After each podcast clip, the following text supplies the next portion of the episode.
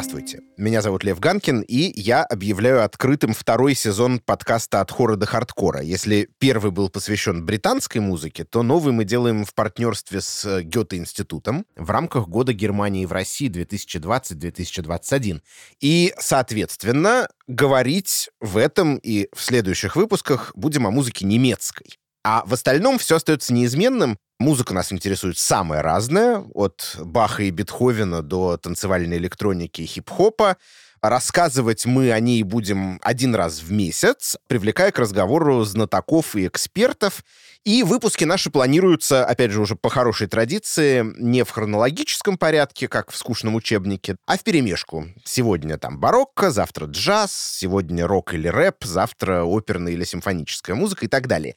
В итоге, я надеюсь, у нас получится максимально полно рассказать вам о том, что такое немецкая музыкальная культура, какой она была когда-то и что она представляет из себя сейчас. А также, и это, наверное, самое главное, мы попробуем понять, как она меняла мир вокруг нас на протяжении столетий и продолжает делать это сегодня. И начнем, опять же, по хорошей традиции, с одного из как раз самых близких нам хронологически сюжетов.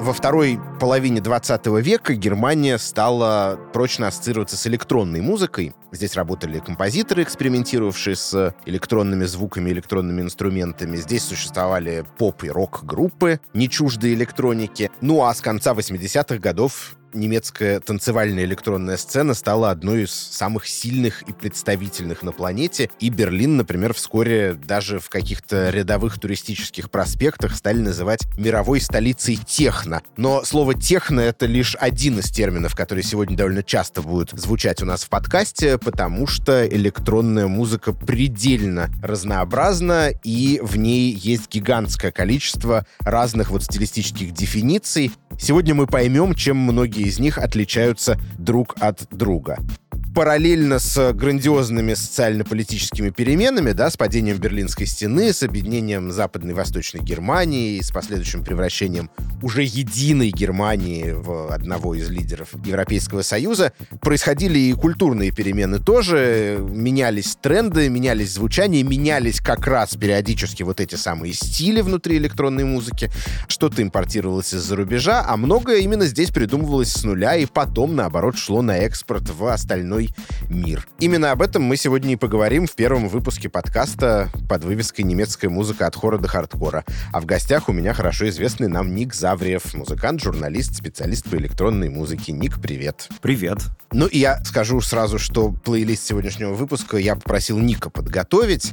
И к первому треку, которому суждено как бы открыть наш подкаст и наш новый сезон от хора до хардкора, у меня было только одно требование, чтобы в нем по возможности звучал вокал на немецком языке, это композиция, которая называется «Hacker» немецкого музыканта Энтони Ротера, который как раз отличается тем, что он, во-первых, что не очень типично для электронщиков, много использует вокал, и, во-вторых, говорит он на немецком, что тоже, опять же, довольно редкая вещь.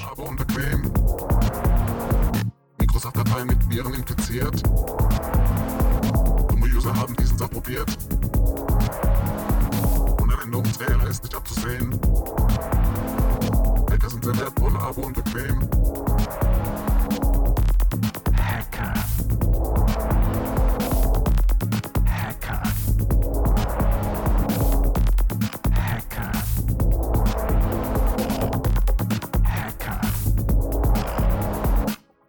Что ж, это была песня «Hacker» Энтони Роттера. С нее начинается наш подкаст, но, конечно, не с нее начинается история новой немецкой электронной музыки. В ней это, наоборот, уже довольно зрелый этап. Речь идет, насколько понимаю, о начале нулевых. А с чего, по-твоему, начинается, собственно, немецкая электроника танцевальная? Ну, я думаю, что первым специфически немецким электронным течением, наверное, можно назвать транс, потому что все, что происходило до того в Германии, оно было в той или иной степени импортировано, потому что там был какой-то и хаос, и техно, которое было туда ввезено из Америки, и вот такой промежуточный техно-рейв, который пришел туда скорее даже из Бенилюкса, и вот, так сказать, как синтез всего этого, появилась какая-то такая клубная сцена, это такой конец 80-х, начало 90-х.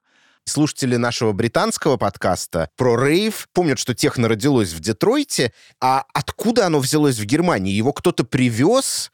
Или как это получилось? Ну, частично оно туда попало из Англии, потому что, ну, собственно, первый релиз, который принес техно какую-то более или менее международную славу, это была компиляция «Так на The New Sound of Detroit», которая вышла в Англии. А в принципе контакт между Германией и Англией в плане музыки, он всегда был довольно активный. И, конечно, эта пластинка и какие-то другие релизы этих музыкантов, они там звучали, игрались в клубах и так далее. Ты знаешь, я когда готовился к нашему сегодняшнему разговору, я набрел на такую довольно интересную историю. Понятное дело, что она немножко неверифицируемая, но оказывается, во Франкфурте в середине 80-х годов существовал проект под названием, смешным таким, в общем, для русского уха названием «Москва ТВ», и один из его организаторов утверждает, что трек «Techno Talk», который они записали, это едва ли не первое, может быть, в старом свете, а не в новом, тут вот такой есть, да, момент, а едва ли не первый пример употребления вот этого слова «техно», хотя оно тогда писалось с буквой «К».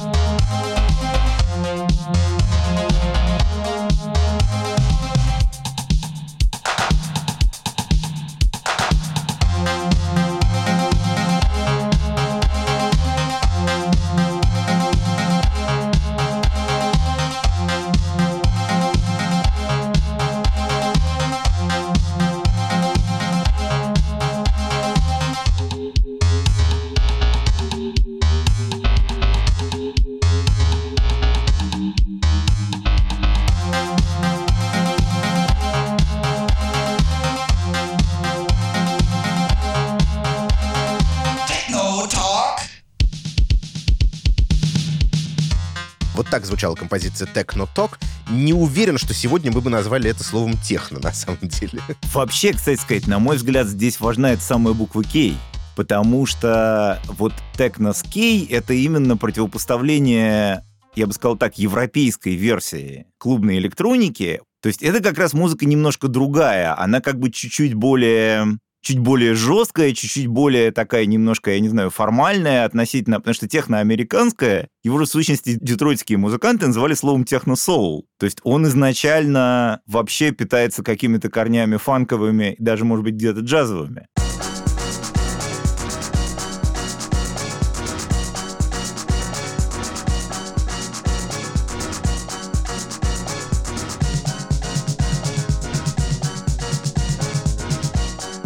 Это уже переехав в Европу, техно стало тем, как мы его сейчас знаем, в том числе и в Германию.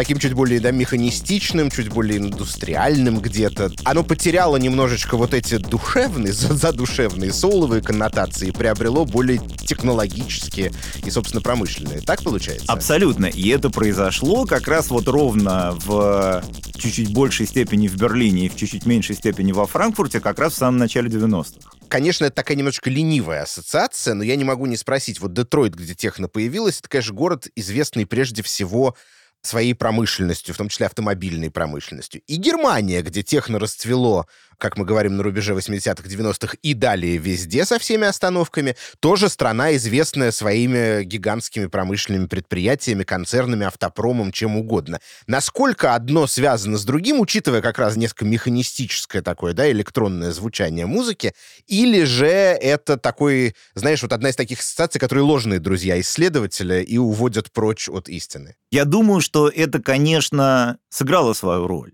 Но я бы здесь скорее привел другую общую черту Берлина и Детройта.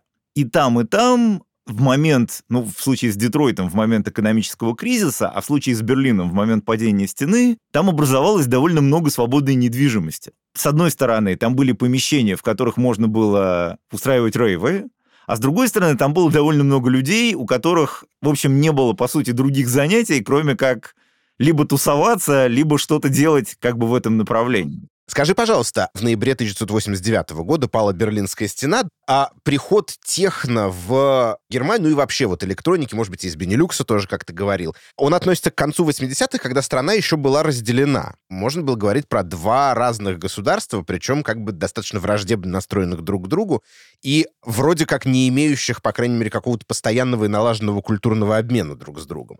В этой связи я хотел узнать, ну, понятно, что Западная Германия была открыта ветрам из США, из Бенилюкса, из Лондона, откуда угодно.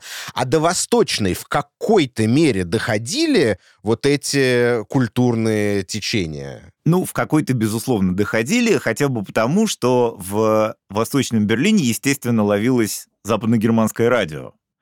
И оно было, наверное, главным источником, собственно, вот всех этих музыкальных новинок, потому что какие-то восточно-германские будущие звезды рейв-сцены, ну вот типа того же Пола Ван Дайка, они как раз рассказывали, что вот музыку они могли достать легко, потому что все это можно было услышать и даже там как-то записать откуда-то, и даже там был какой-то контакт, там привозить пластинки. А вот, скажем, вертушек, чтобы это играть, у них уже не было, поэтому им приходилось, как в Советском Союзе, покупать какие-то обычные бытовые проигрыватели, впаивать в них пич-контроллеры, и это их как раз роднило скорее с э, московской сценой, чем с э, Западным Берлином. Ну, к вопросу о московской сцене, хотя в данном случае скорее питерской, я так понимаю, что есть пример сотрудничества, причем еще в 80-е годы, немецкого техномузыканта и одного из ярких представителей отечественного андеграунда. Да, это на самом деле совершенно удивительная история, потому что одна из первых пластинок в дискографии диджея Вестбама, которого мы знаем уже как звезду немецкого сначала техно, сначала даже хаоса, потом техно, потом хэппи-хардкора и много-много-много чего еще, электро.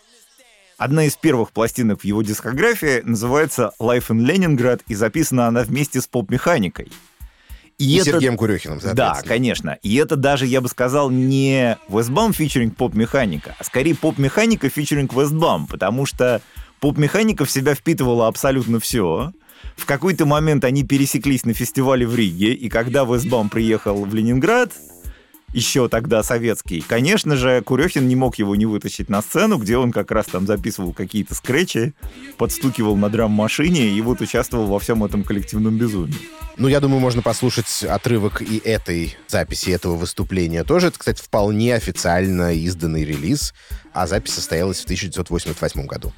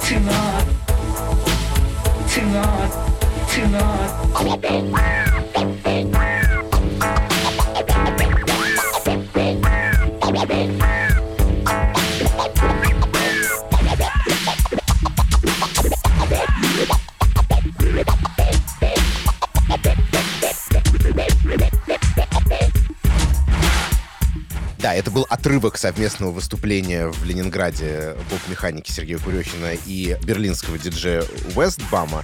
И вот как раз пример, да, как бы такого сочетания на одной сцене в рамках одного выступления как бы человека из условного социалистического Востока и с условного капиталистического Запада. В связи с чем, ну, здесь мы как бы начинаем уже доходить потихонечку до вот этого момента падения Берлинской стены, я наткнулся на цитату Пола Ван Дайка, уже упоминавшегося у нас сегодня. Вот это как раз человек, который на волне всей этой немецкой электроники вырос в супер востребованную, ну, как бы в супер суперзвезду, да, диджейской профессии. Так вот, Пол Ван Дайк однажды сказал, что, как ему кажется, техно, ну, я думаю, что он имел в виду в целом электронную музыку танцевальную, это был первый феномен социальной жизни Германии, в котором состоялось полноценное объединение страны. То есть вот этого самого Запада с Востоком, да? Ну и понятно, что это немножечко романтизированное представление, и понятно, что, наверное, не техно разрушила Берлинскую стену, да?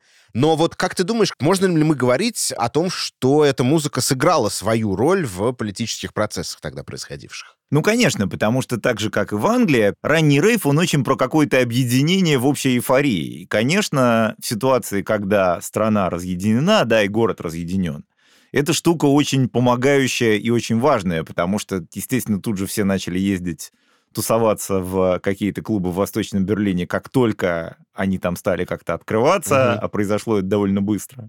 И кроме того, я так понимаю, что как раз и рейвы часто устраивались, вот эти большие вечеринки на территории Восточного Берлина, где сохранялись вот эти здания, в основном там какого-нибудь военно-шпионского предназначения, иногда промышленного, от э, еще социалистического лагеря. Да, естественно. Ну а потом тут надо еще понять, что люди, даже которые не очень в теме, скажем так, всей этой музыки, им просто интересно побывать на таком объекте, потому что для них тоже этот вот социалистический Восток, он был в каком-то смысле романтизирован. Слушай, ну вот здорово, что ты заговорил про вот эту какую-то объединительную энергию, которая зачастую свойственна электронной музыке. Я тоже об этом много думал, что здесь как бы ведь даже та социальная ситуация, которую представляет собой электронная танцевальная вечеринка, она как бы немножечко толкает к этому самому объединению. В ней внутри уже заложен этот импульс, да, когда много разных людей, абсолютно незнакомых друг с другом, оказываются на время в одном пространстве, занимающимися одним и тем же делом, да, собственно, там, танцами, и как бы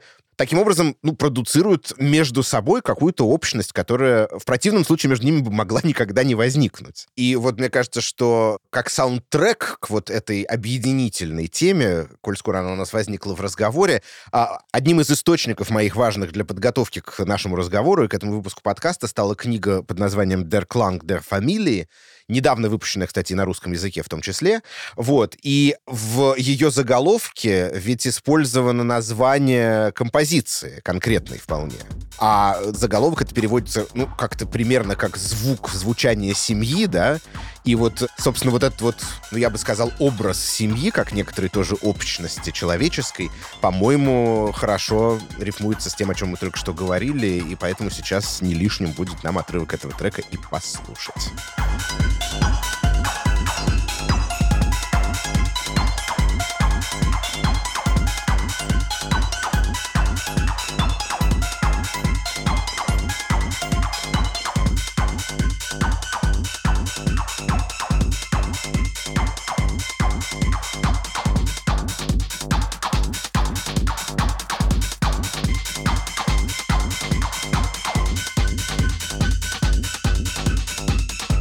Да, это как раз трек проекта Three Phase и доктора Мота, который был одним из основоположников лав-парадов. Это один из нескольких, я бы сказал так, фестивальных брендов, которые в Германии существовали. Вот Love Parade, Mayday. Это такие огромные рейвы, которые начинались просто как такие полустихийные фестивали, опять же, в чем-то похожие на английские рейвы, но немножко более институционализированы, то есть они не были настолько нелегальными. Угу. И через несколько лет они росли, росли, росли и превратились просто в такие гигантские фестивальные бренды. Это было просто гигантское мероприятие, такое очень популярное, очень туристическое. Ведь это же наверняка как-то должно было сказаться и на музыке, которая в том числе там звучит. У меня есть ощущение, что в какой-то момент немецкая электроника из какой-то все-таки такой андеграундно-субкультурной истории стала хотя бы в каких-то своих проявлениях попадать в полнейший мейнстрим. Это так или нет? Да, это, конечно же, происходило поэтапно. Наверное, с первым специфически немецким явлением мы можем назвать транс, и это самое начало 90-х, год, наверное, 91-й. Появление транса, оно отчасти было связано с тем, что публика, которой на рейвах стало больше, она нуждалась в чем-то более доступном, чем вот та суховатая и репетативная клубная электроника, которая в тот момент там звучала. То есть немцам хотелось чего-то, во-первых, более мелодичного, потому что для них мелодичная электроника — это вещь, в принципе, привычная, там, начиная с Крафтверк и далее, да? И, во-вторых, чего-то, ну, как бы своего и чего-то современного, да? Не импортного, а все-таки доморощенного. И вот транс был именно, я бы сказал так, гибридом, с одной стороны, техно, да, то есть вот этого тяжелого бита, А с другой стороны, Space электроники 70-х, чего-то в духе Tangerine Dream. Вот те названия, которые Ник сейчас упоминает, и Kraftwerk, и Tangerine Dream, мы обязательно расскажем о них в проекте «Немецкая музыка от хора до хардкора», просто в другом выпуске, который будет посвящен собственной электронике 70-х годов. В качестве примера транса я предлагаю послушать композицию The Space Track берлинского музыканта Cosmic Baby.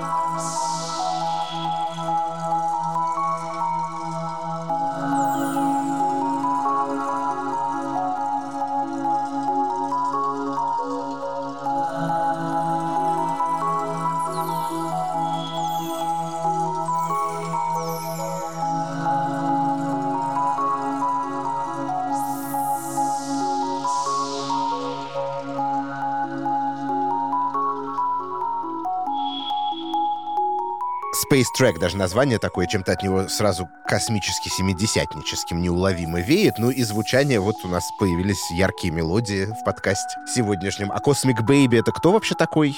Это человек по имени Харальд Блюхель, который интересен тем, что он пришел в электронику с необычной стороны. У него вообще академическое образование, он пианист. От этого, собственно, и весь, наверное, мелодизм идет. И в начале 90-х он был такой большой транс-звездой. И, например, у него помимо вот его сольного проекта, у него был дуэт Visions of Shiva, второй половиной которого был как раз Пол Ван Дайк. И здесь интересно, конечно, насколько по-разному сложились судьбы этих двух людей, потому что Пол Ван Дайк в какой-то момент стал абсолютной поп-звездой. From the.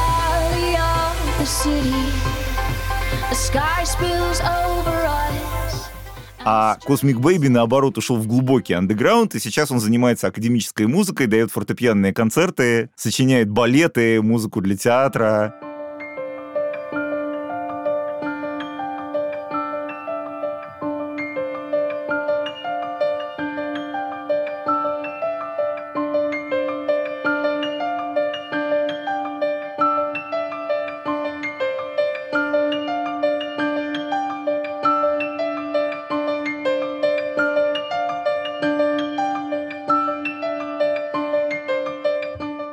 Причем самое смешное, что Ван Дайк в интервью говорит, что это как раз он хотел быть звездой, а я-то нет. Но вот как ты знаете, иногда происходит то, что происходит.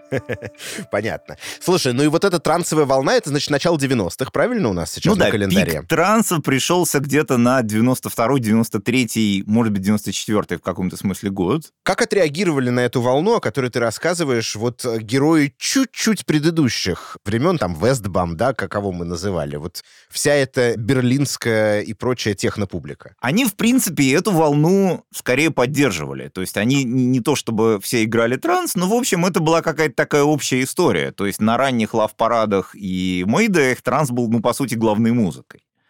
Но интересно, что в какой-то момент, по мере того, как все это становилось более массовым, транс как бы мутировал в сторону еще более массового звука. То есть он, во-первых, становился еще быстрее, во-вторых, он становился еще тяжелее в плане вот бита. У него вот этот удар бас-барабана становился все, все тяжелее. И он становился как бы еще более попсовым в плане мелодий. И как-то мало-помалу он превратился в то, что называется хэппи-хардкор.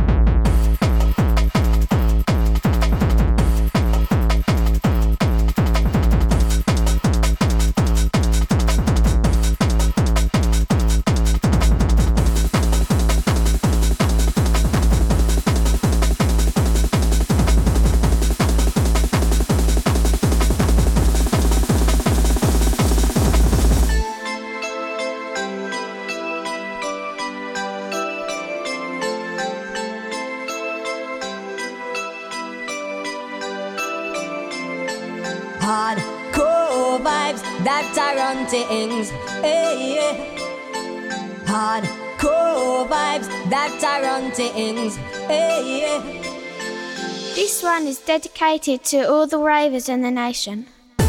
То есть такую совсем уже попсовую и мультипликационную в каком-то смысле музыку, где звучат уже ускоренные голосовые сэмплы.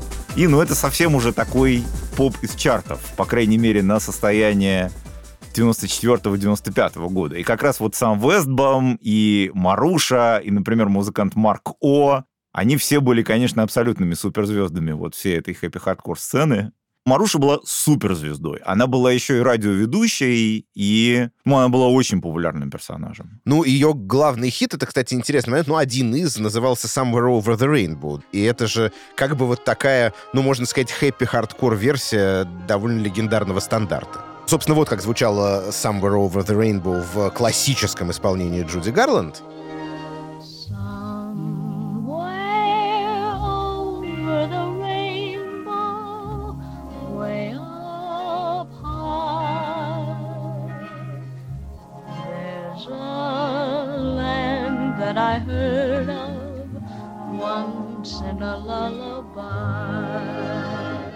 И вот что из нее получилось после того, как над ней была проведена операция покорителями берлинских танцполов.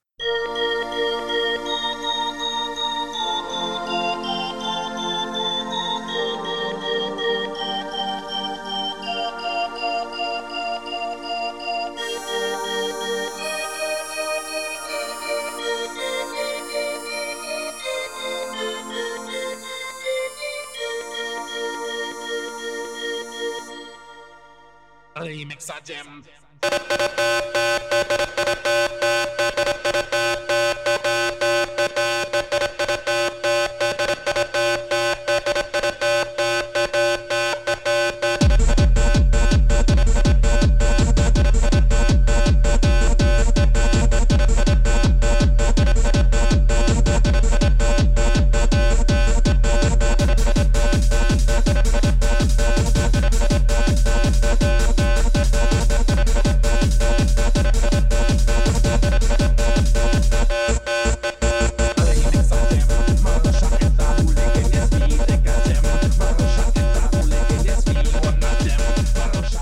Вообще для хэппи-хардкора очень характерные, собственно, кавер-версии, такие немножко смешные. И в сущности, человек, который вырос из ну, вернее, даже не то, что вырос, который прошел период увлечения трансом и хэппи-хардкором, это, собственно, H.P. Baxxter, лидер группы Скутер, который вот как раз все это вынес в, уже в абсолютно такой, совсем уже поп-мейнстрим.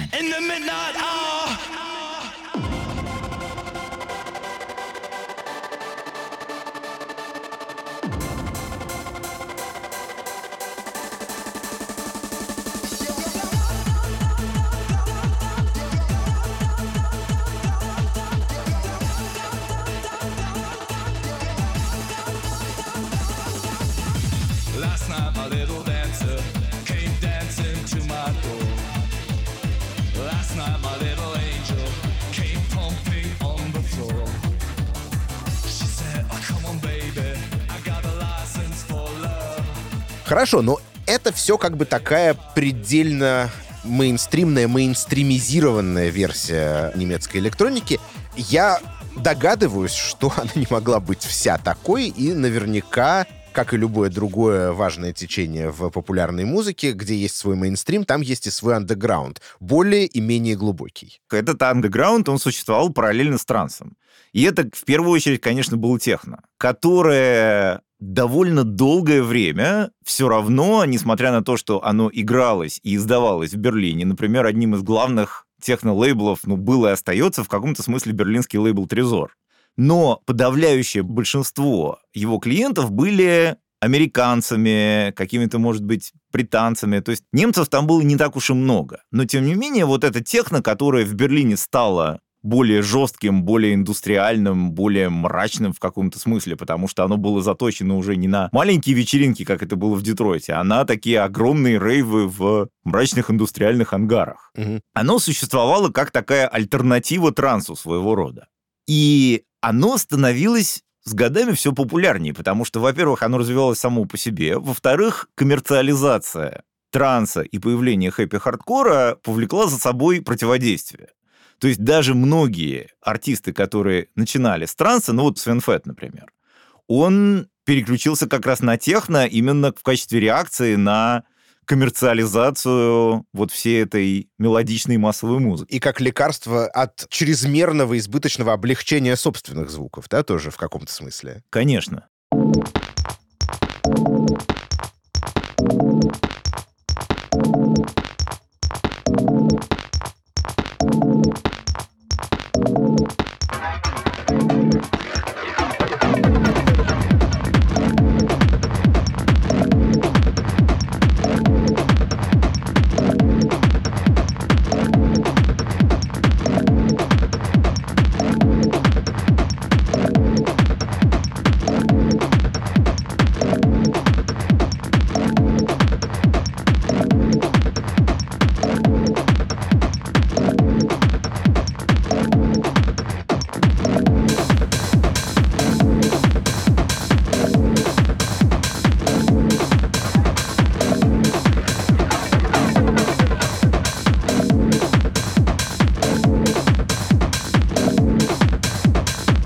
Интересно, что ты сказал про то, что на лейбле Трезор не так много немцев было. То есть уже тогда можно было сказать, что Берлин — это электронная столица? Туда вот эти кадры диджейские, продюсерские активно переезжали? Почему? Наверное, общей мировой столицей в начале 90-х был все-таки скорее Лондон.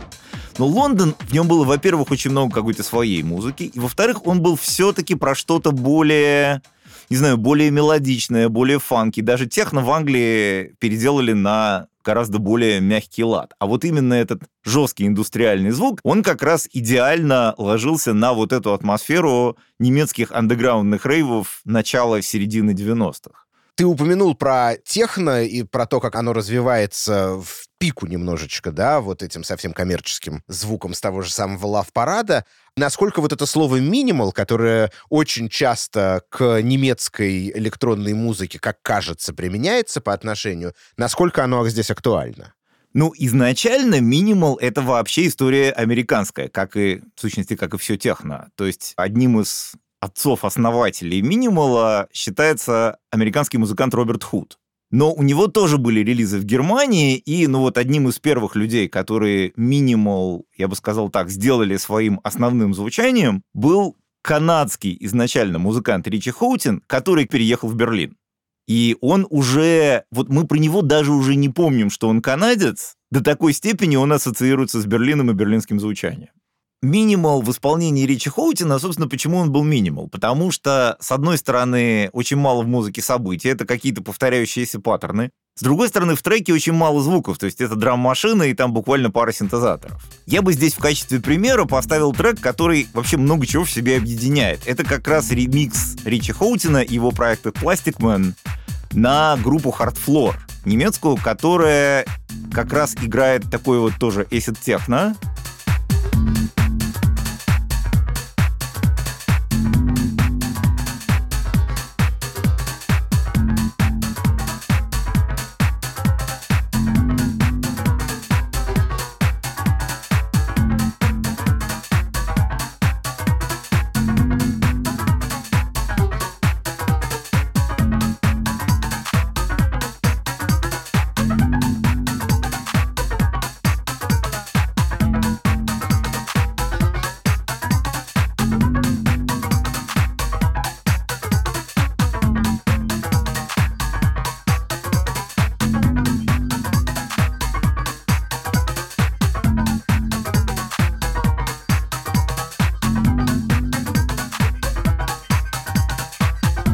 Причем, что интересно, что Хоутин, при том, что мы ассоциируем его с каким-то минимал звуком, но он ведь далеко не только такой музыкой занимался. Например, он выпустил три альбома на лейбле Fax вместе с основателем этого лейбла Питом Намблоком, человеком, в общем, далеком от вообще всей этой клубной истории, пропагандистом скорее такого мягкого, чиллаутного, синтезаторного эмбиент звука,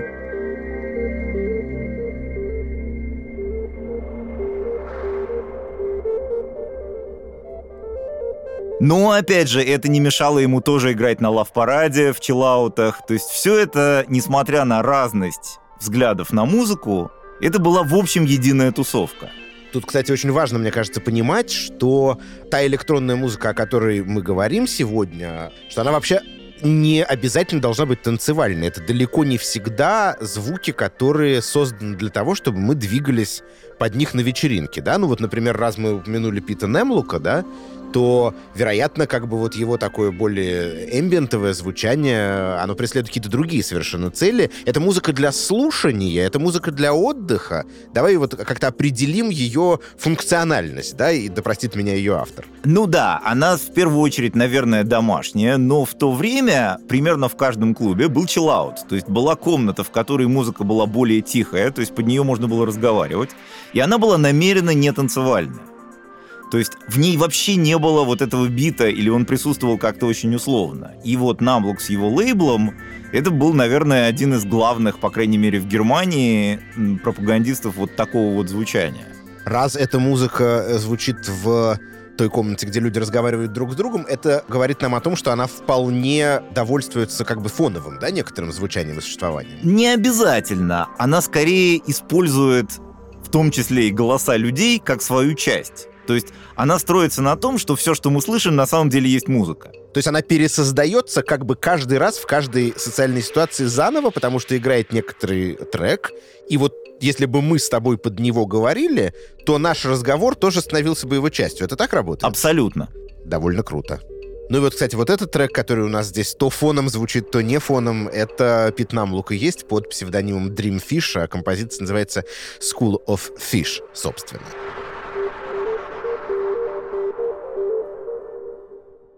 Ну и еще одно важное явление из 90-х, которое, наверное, надо обязательно вспомнить, это даптехно. Даптехно — это как бы термин, состоящий из двух разных терминов. С одной стороны, да. техно, с ним мы уже знакомы, а с другой стороны, даб, который на первых стадиях своего развития был как бы такой гулкой, пространственной, ямайской электронной музыкой, в основном инструментальной, насколько я понимаю таким вот инструментальным вариантом регги или чего-то в этом роде.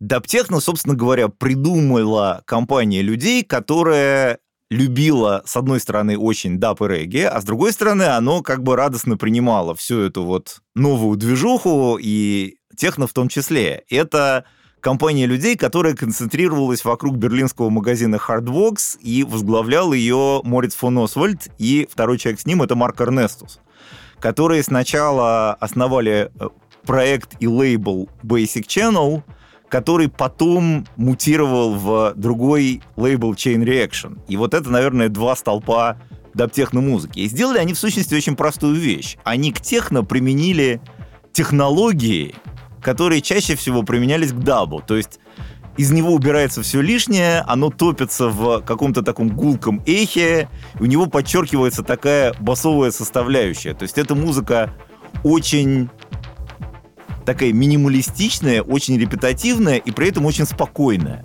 Ну вот да, я добавлю только то, что поначалу так называемыми дабами назывались инструментальные версии песен в стиле регги, из которых убрали вокал, после этого из них убрали еще и, например, гитарную партию. В общем, очень много чего оттуда как бы выкинули и оставили такой голый каркас, снабженный некоторыми, я так понимаю, в основном электронными спецэффектами, производившими довольно гипнотическое такое уникальное впечатление. Ну давай послушаем, наверное, от Basic Channel тоже что-нибудь.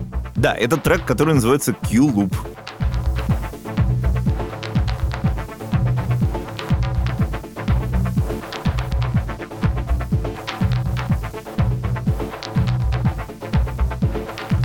Учитывая, что у нас как бы началось разделение потихонечку на более коммерческую музыку, менее коммерческую музыку, на такую более минималистичную и, наоборот, максималистскую, да, в каком-то смысле.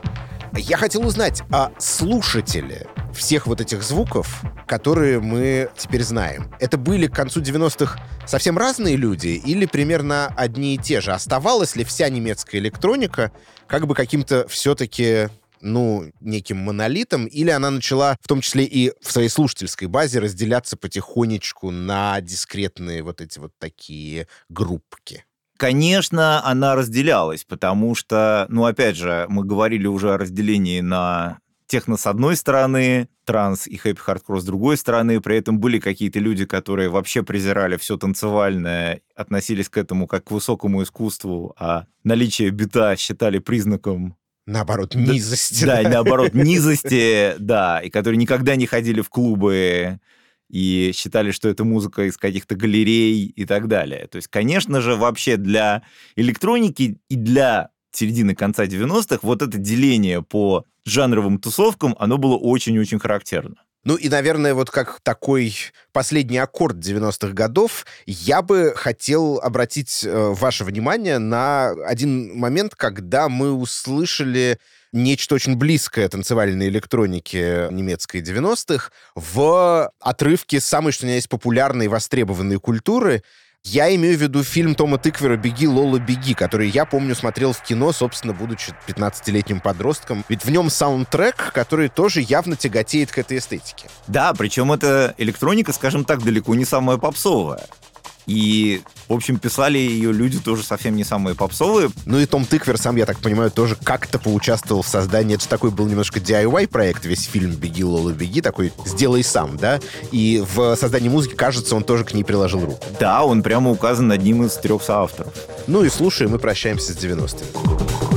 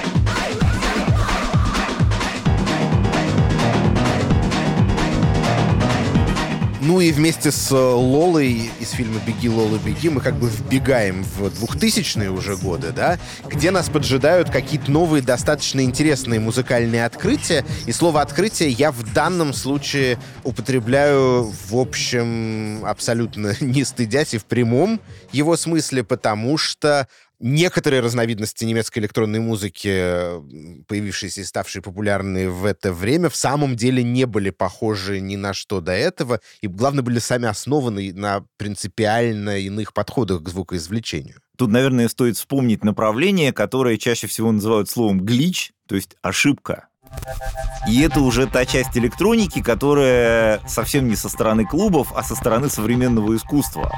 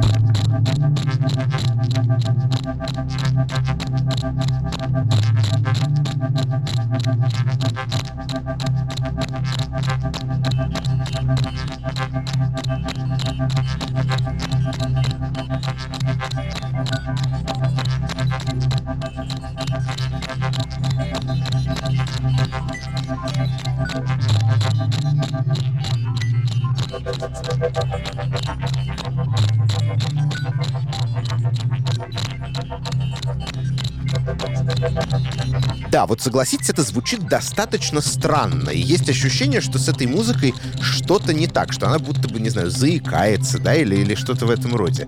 Как это происходит? Это, я сразу хочу сказать, это не мы положили случайно какой-то неправильный трек в подкаст. Нет, мы все сделали честь по чести, как обычно. Да, совершенно верно. Тут все происходит неправильно, и это компакт-диск Affix Twin Selected Ambient Works 2, который исцарапан, проигран вот в таком заедающем варианте и потом как-то обработан. То есть это такая совсем постмодернистская штука, когда у нас музыкальным инструментом становится как бы сломанный CD-плеер. Кто же оперирует этим музыкальным инструментом? Это человек, которого зовут Маркус Поп, и называет он свой проект «Овал». И вот он как раз славится тем, что для него главное не то, как это звучит, а то, как это произведено.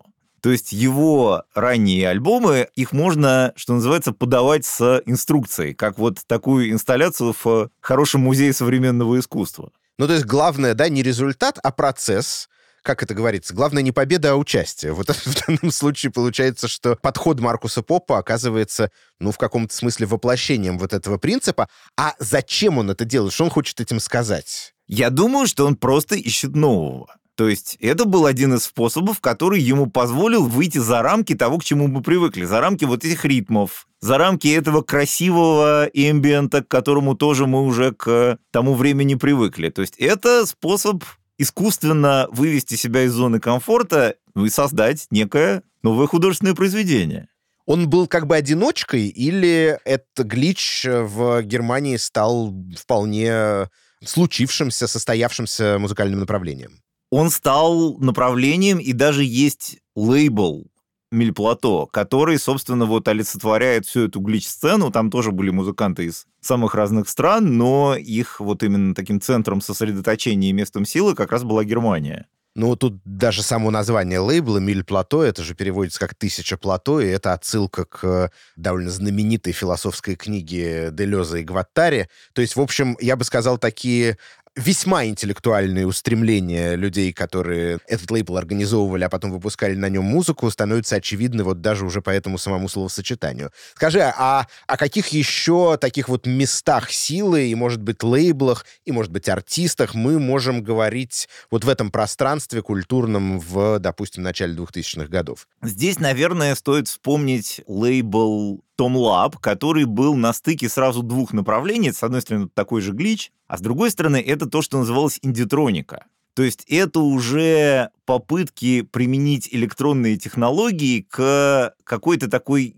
песенной, может быть, даже фолк-музыки. То есть индитроника — это, с одной стороны, инди, то есть инди-рок и инди-поп, да, то есть такая музыка... Независимая, гитарная преимущественно, да, музыка. Получается. Да, а с другой стороны, это вот именно что троника, то есть применение к ней современных технологий. Причем современных не просто электронных, а уже компьютерных. Угу. То есть стандартное выступление как бы indietronic проекта — это человек, у которого в одной руке лаптоп, а в другой укулеле.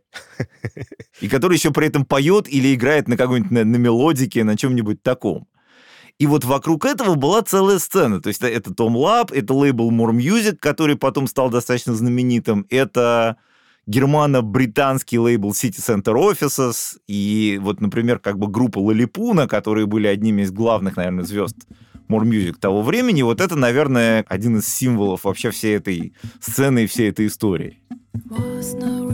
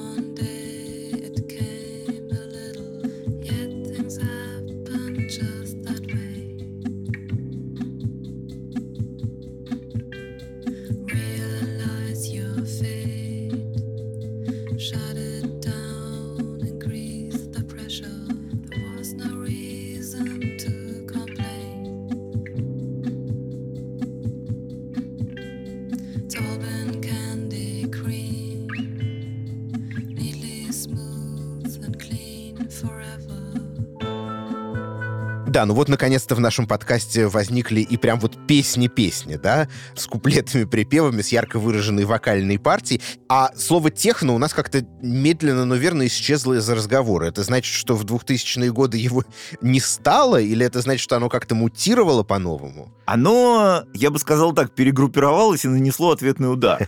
Потому что, ну вот, при том, что даб-техно прошло какой-то свой пик и ушло в какое-то такое самостоятельное андеграундное плавание, но в Германии стала формироваться уже своя, свой собственный диалект техно, который вырос в каком-то смысле из, ну вот из минимала образца Ричи Хоутина. Это все звуки сами по себе стали такими тонкими, как бы едва слышными, такими щелкающими. То есть бас-барабан, который в 90-е был бас-барабаном, он превратился в такой тоненький щелчок. И это вот, кстати, Минимал унаследовал как раз из глича. Потому что между ними, конечно, на уровне артистов какая-то связь существовала. Просто какие-то люди взяли гличевую палитру, гличевый набор этих странных щелчков, тресков и так далее, и стали из них заново собирать танцевальные технотреки.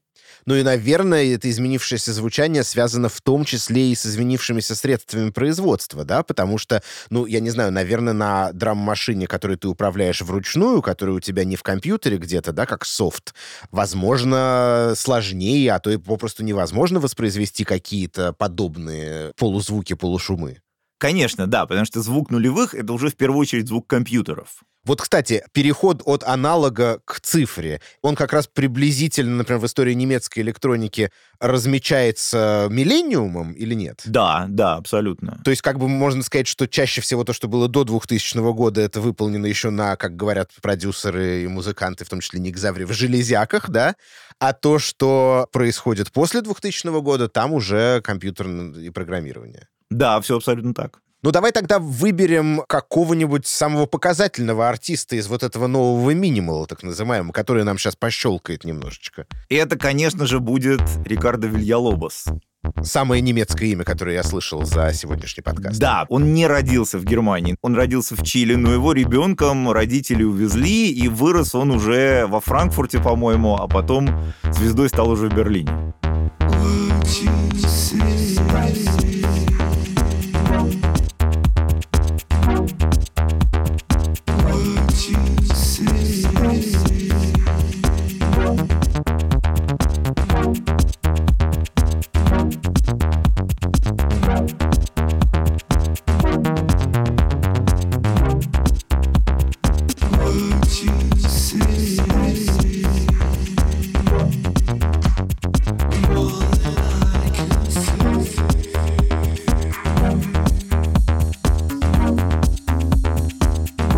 Раз у нас прозвучал в подкасте немецкий музыкант чилийского происхождения, то я вообще хотел спросить у тебя, Ник, продолжала ли немецкая электроника и в 2000-е годы, может быть, дальше испытывать какие-то как бы внешние завозные влияния?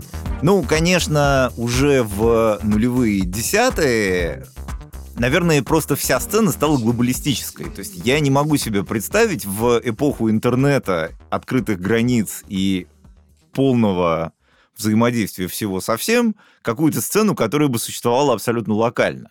То есть мне кажется, что это вообще общая, ну, это общая черта всей, наверное, современной музыки, что она является таким синтезом самых разных вещей.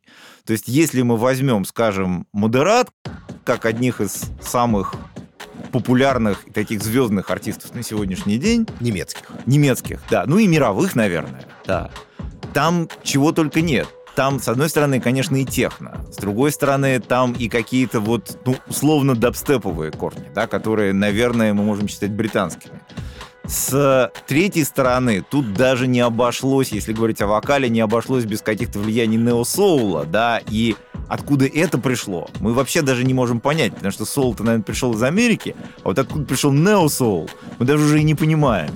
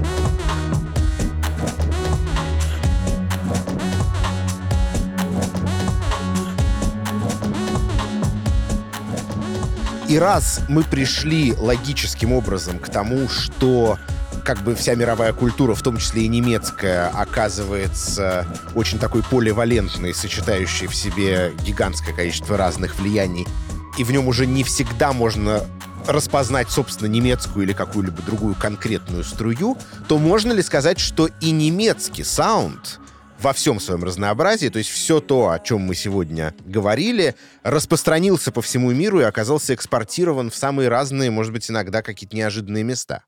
И это, конечно же, так, потому что если говорить, ну, о том же техно, да, вот о котором мы, собственно, начинали говорить, таком уже жестком индустриальном и берлинском, то новым Берлином, в смысле техно-сцены, называли город Тбилиси. Что уж совсем, как бы кажется, где одно и где другое. На самом-то деле между Германией и Грузией эта связь довольно давняя и довольно тесная. То есть там в Грузии то, где у нас английские школы, то в Грузии немецкие школы, например. Но тем не менее, вот то, что как бы новым Берлином стал Тбилиси, это, конечно, очень необычно, ну хотя бы с такой чисто географической точки зрения. А в самом Берлине, вот мы говорили о том, что звучало на лав-парадах, да, в свое время. Надо, наверное, здесь сказать, что с какого-то момента они перестали проводиться, причем после довольно трагического инцидента, когда там погибло 20 с лишним человек. Вот. Но вечеринки-то, естественно, в Берлине продолжают происходить, и есть какие-то тоже культовые места, о которых знают даже те, кто ни разу там не был, ну, не знаю, клуб Бергхайн, например, да. Что звучит в них по состоянию, ну, окей, не на начало 2021 года, потому что сейчас нигде ничего не звучит, да, в связи с пандемией. Но вот там по состоянию на год назад. Ну, Бергхайн принято ассоциировать с какой-то, скорее, жесткой музыкой. То есть это или техно, или такое вот мрачное электро, то есть что-то такое, уходящее корнями в мрачные 80-е. Но это тоже, конечно, во многом упрощение, потому что в соседней двери от Бергхайна есть панорама-бар, в котором можно услышать и диско, и все что угодно. Естественно, это самое желанное место и то, и другое, да, и Бергхайн, и панорама-бар самая желанная точка в гастрольном графике артистов со всего мира. То есть там будут и люди из России, типа Нины Кравец, и какие-нибудь люди из из Америки, и люди из Австралии, и люди из Аргентины, и люди из Африки. Раз ты упомянул Нину Кравец, не могу не спросить, в России много ли музыкантов, на которых явно повлиял немецкая электроника? Да, собственно, тут можно вспомнить Скази Найн, проект Антона Кубикова, который был, ну, одной из главных, наверное, технозвезд российских конца 90-х, начала нулевых, и, может быть, даже конца нулевых.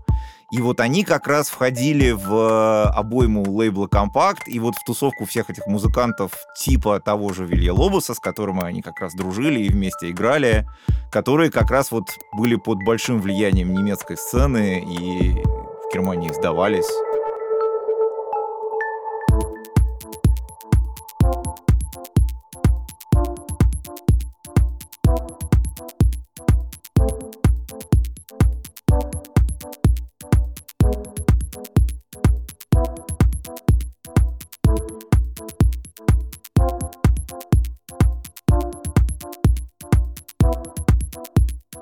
Ж, ну на этом, вероятно, сегодня можно закончить. Я напоминаю, что это первый выпуск нашего большого нового проекта «Немецкая музыка от хора до хардкора», который будет длиться весь 2021 год. В следующих подкастах мы поговорим о других разновидностях музыки с германской пропиской. А сегодня у меня в гостях был Ник Завриев. Ник, спасибо большое. Еще я хочу поблагодарить тех, кто вместе со мной работал над этим выпуском. Это студия Resonant Arts, расшифровщик Петр Ширинский, фактчекер Полина Семенова, редактор Ирина Калитеевская и звукорежиссер Юлия Глухова. И еще должен заметить, что весь новый сезон подкаста мы делаем вместе с Гёте-институтом в Москве в рамках Года Германии в России 2020-2021. О других проектах и мероприятиях года можно узнать на сайте годгермании.рф. А всю музыку, которую мы сегодня слушали, можно найти в специальном плейлисте на сайте Арзамас и в сообществе Арзамас ВКонтакте. До встречи!